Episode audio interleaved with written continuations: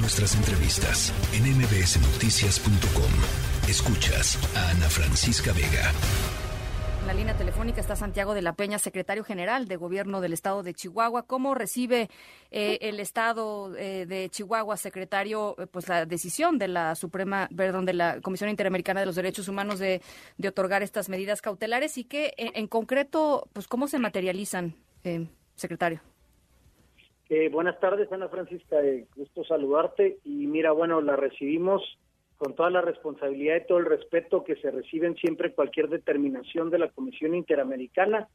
Y, bueno, eh, como puedes ver tú y como estaba escuchando yo ya al padre Ávila, son 11 personas, de las cuales eh, 8 de ellos son de la comunidad jesuita asentada en Cerocahui y, bueno, a la hora de materializar estas medidas, bueno, eh, como bien tú lo decías y te escuchaba hace unos minutos, eh, la recomendación se hace al Estado mexicano y es a través del gobierno federal, concretamente a través de la Secretaría de Gobernación, por conducto de la Subsecretaría de Derechos Humanos, Migración y Población, que se nos debe notificar al gobierno del Estado de Chihuahua de esta esta resolución o esta recomendación de esta imposición de medidas cautelares en favor de estas personas.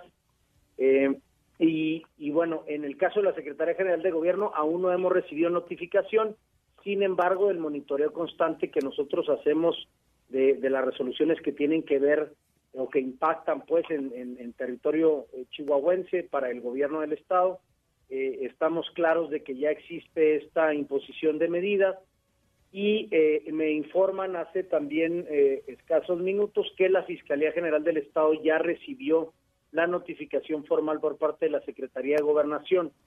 ¿Cómo vamos a, materializar estos, estas medidas, eh, respondiendo tu pregunta. Porque, perdón, nada más, eh, perdón, nada más para, secretario, nada más para, para poner un poquito en contexto eh, lo importante que, porque usted me está hablando, digamos, del, del, proceso, pero lo que dice la Comisión Interamericana de los Derechos Humanos es que, em, pues ellos están en una, en una situación verdaderamente grave. La palabra que utilizan por acá.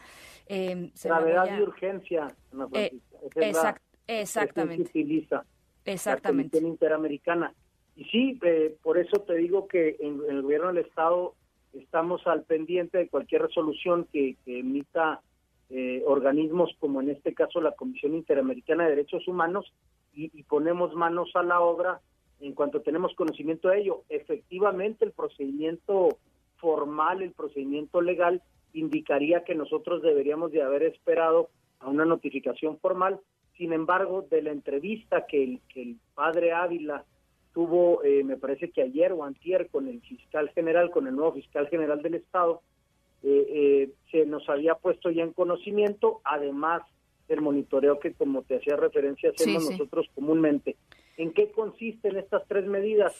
se trata de, tomar acciones que permitan proteger la vida y la integridad de, de, de las 11 personas, entre ellos los ocho sacerdotes jesuitas, eh, eh, garantizando su seguridad, previniendo actos de amenaza, de intimidación, violencia, y obviamente esto se hace con personal de seguridad eh, a cargo de la Fiscalía General del Estado y o la Secretaría de Seguridad Pública Estatal.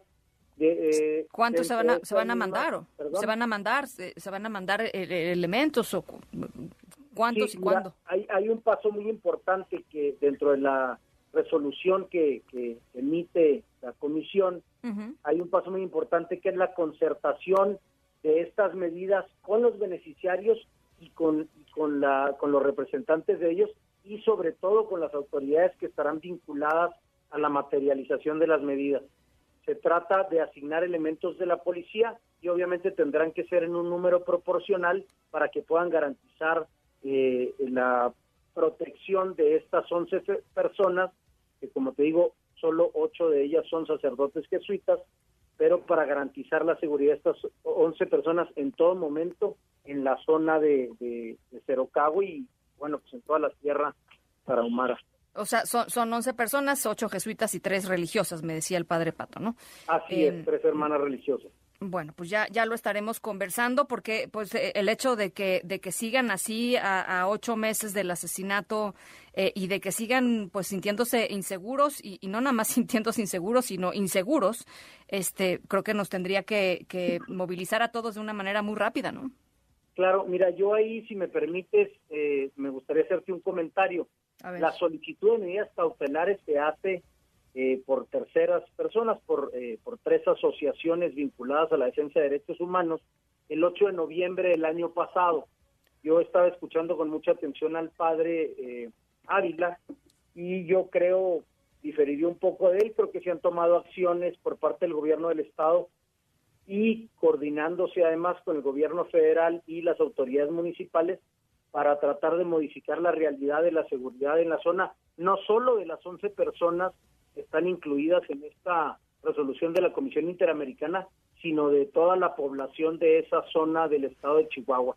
Pues eh, el gobierno del estado lo asume con toda responsabilidad y se está trabajando no solo en esa zona, sino en, a lo largo y ancho del estado, que como tú sabes, pues Chihuahua es el estado con la extensión más grande de la República Mexicana y estamos tratando de cubrir todos los frentes.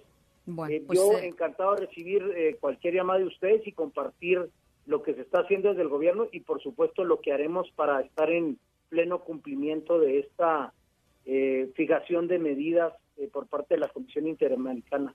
Bueno, pues ojalá que, que, sea una buena evaluación la que se haga, que se haga rápido y eh, y yo ahí sí difiero con, con lo que usted difiere, eh, secretario, porque creo que quienes tiene, creo que quienes tienen, eh, digamos, la percepción de inseguridad, pues es la persona que se está sintiendo inseguro. Es decir, más allá de lo que pueda suceder a su alrededor, de las disposiciones que se tomen o de las políticas que se tomen, finalmente, pues quien, quien, las víctimas, ¿no? Las personas que están ahí solas, quizá, este, transitando en una carretera de un lado a otro, pues son las que se sienten inseguras y creo que ahí, pues básicamente lo que toca hacer es simplemente eh, eh, escuchar y reforzar en cuanto en cuanto sea posible. Así es que, eh, pues ahí está. Gracias, Santiago. Gracias, secretario, por platicar con nosotros. Si me permite hacerte un último comentario sobre, sobre nuestros diferimientos, Ana.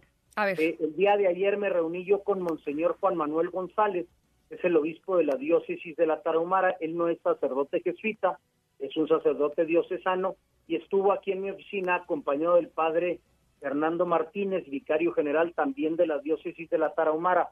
Creo que todos entendemos que hay mucho por hacer, ¿no? Esto no es algo que se va a reparar con una sola acción de gobierno, pero del diálogo que tenía yo el día de ayer con ellos y de las acciones que ha tomado el gobierno del Estado, bueno, pues efectivamente hay mucho por hacer, pero creo que vamos eh, avanzando en el sentido correcto. Quedo a tus órdenes y muchas gracias por la entrevista. Al contrario, gracias, eh, gracias Santiago de la Peña, secretario general de Gobierno del Estado de Chihuahua. Muchísimas gracias y muy, muy buenas tardes. La tercera de MBS Noticias.